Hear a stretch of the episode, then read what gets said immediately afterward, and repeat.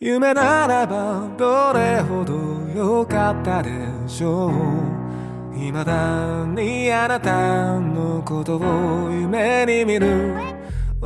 Hello，亲爱的听众朋友们，大家晚上好！现在收听到的是 FM 幺七零零二五兔先生的声音日记的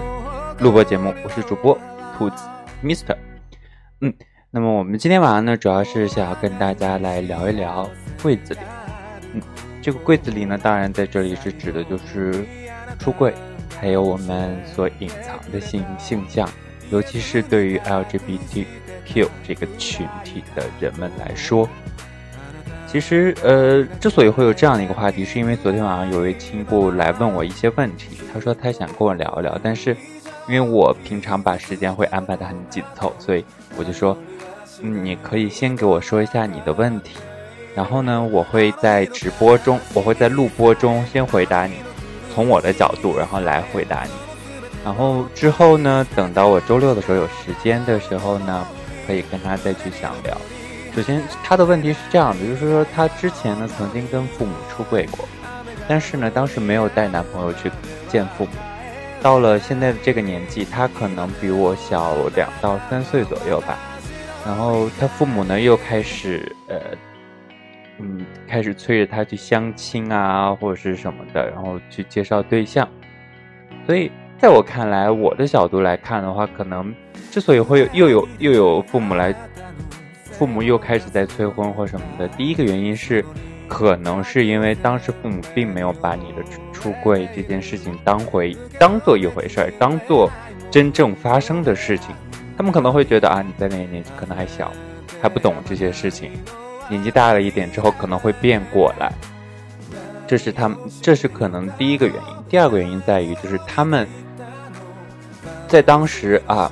知道那样的一个结果，但是还是无法接受，想要尝试着去让你步入所谓的正常的生活，所以现在到了这个年纪，然后立刻赶紧去给你去找对象，去让你去相亲或怎样怎样怎样的，这是我的两个看法吧。我会觉得，嗯嗯，就好像我之前在我的电台的直播中或录播中说过的无数次我自己关于出柜的一个看法啊，对于我来说。我会觉得，如果我要出柜的话，首先我要有独立的经济能力；第二，我要有稳定的伴侣，就是呃我的另一半，我要有稳定的另一半；第二、第三点就是我跟我的另一半有相对稳定的生活，就是我们两个人在一起两年、三年，有相同的目标，有相同的未来的规划，能够长久的在一起，能够相对的呈现出一种比较平时的生活状态。只有在这样的一个情况下，才会去向父母去出轨。为什么？我今天来给大家去深刻的去讲，也不说深刻吧，去说一下我的大致的一个原因。首先，第一点，有了自己的经济能力之后，自己有有更多的选择的空间和自由的空间。当然，这个经济能力并不是说能买得起房啊或者什么的，对吧？想要买得起房，在中国来说，对于一个普通家庭的孩子来说，是真的真的太难了。就比如说啊，有稳定工作、稳定的收入，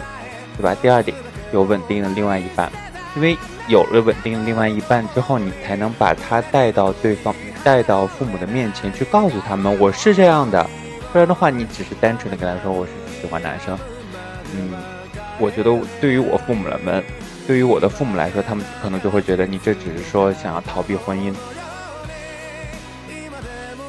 然后就只瞎编了这么一个看起来似乎合理的一个理由。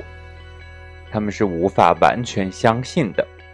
第三个，为什么说要有稳定的一个情感状态？我会觉得，呃，当自当我跟我的另外一半有相对稳定的情感状态之后，一起生活两年、三年，甚至有更长久的一些规划之后，两个人的生活是相对平实的，是相对充实的。只有这样的一种生活状态，才能够展现给父母，让他们知道，让他们了解，我这样也可以很好。我这样其实跟别人也除了不能生孩子之外，其实跟别人的区别并不大。我们两个人这样也能够相互照顾彼此，不用怕老了之后没有人照顾，没有人陪伴。父母们最怕的是什么？我曾经跟我妈妈聊过，说我单身就是我不婚这个问题，然后我妈就说：“那你老了怎么办？”父母们心底深处，他们担心的是什么？担心的是你，当你老了，没有人去照顾你；当你老了，你一个人孤零零的，没有人陪伴，没有人说话；当你年纪大了，没有人跟你一起去诉衷肠，没有人跟你一起去聊一聊，没有人和你。同处一室去享受岁月静好，觉得这是父母们内心深处最为担忧的第一个事情。第二个事情当然还是我们很传统的一些文化呀，或者什么的，所谓的“不孝有三，无后为大”。虽然说这句话被误读了，但是他还是深深的去刻在了父母的观念之中。他们会觉得“不孝有三，无后为大”是的意思是没有后代就是不孝。他们会觉得你这样是一种病态的一个状态，因为尤其是对于九零后的父母来说，像是我的父母，我爸爸是六二年的，我妈妈是六九年的，都是六零后。他们是经历，嗯，我爸爸甚至都是算是经历过文革那个时期的。对吧？我妈妈也算是经历过文革那个时期的，所以说，呃，他们很多很多人所受到的那种教育，教育受的受教育水平也不高，他们看到外边的世界的能力也很有限，就是很普通的一个人，很普通的一家，你要求他们很快的去接受，很快的去接纳，很难。我们把我们的。角度跟他们去换一下，我们可能也会去做出跟他们相同的一个反应吧。所以，关于这个事情，我会觉得，如果你确定你一定是这个性向，或者是说，如果你真的完全无法接受跟另外一个女生。去步入生活，步入家庭生活，步入那种所谓的传统的家庭的生活，去生儿育女，然后把所有的重心放在家庭和孩子身上的话，你如果决定单身，或者是说如果决定找另外一半，我想告诉大家的是，最好是等到找到另外一半之后，然后再告诉他们，不然的话，他们可能真的不会去相信我们，或者是说真的很难。很难去接受，本来即使两个人站在他们面前，他们都会很难接受了，更不用说说一个人以这样一个理由站在他们面前，让他们去接受自己不想要去相亲，接受自己不想要组成家庭这样的一个事实。所以，这就是我自己关于这个事情的看法吧。然后，其他的更多的关于这个话题的一些问题呢，我们会在明天晚上的直播中跟大家共同去探讨。明天晚上直播的话题呢，就叫做“为什么走出柜子那么难”。好，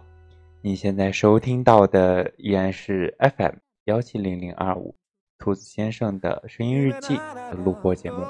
我是主播兔子 Mister，我们明晚直播见，拜拜，晚安。古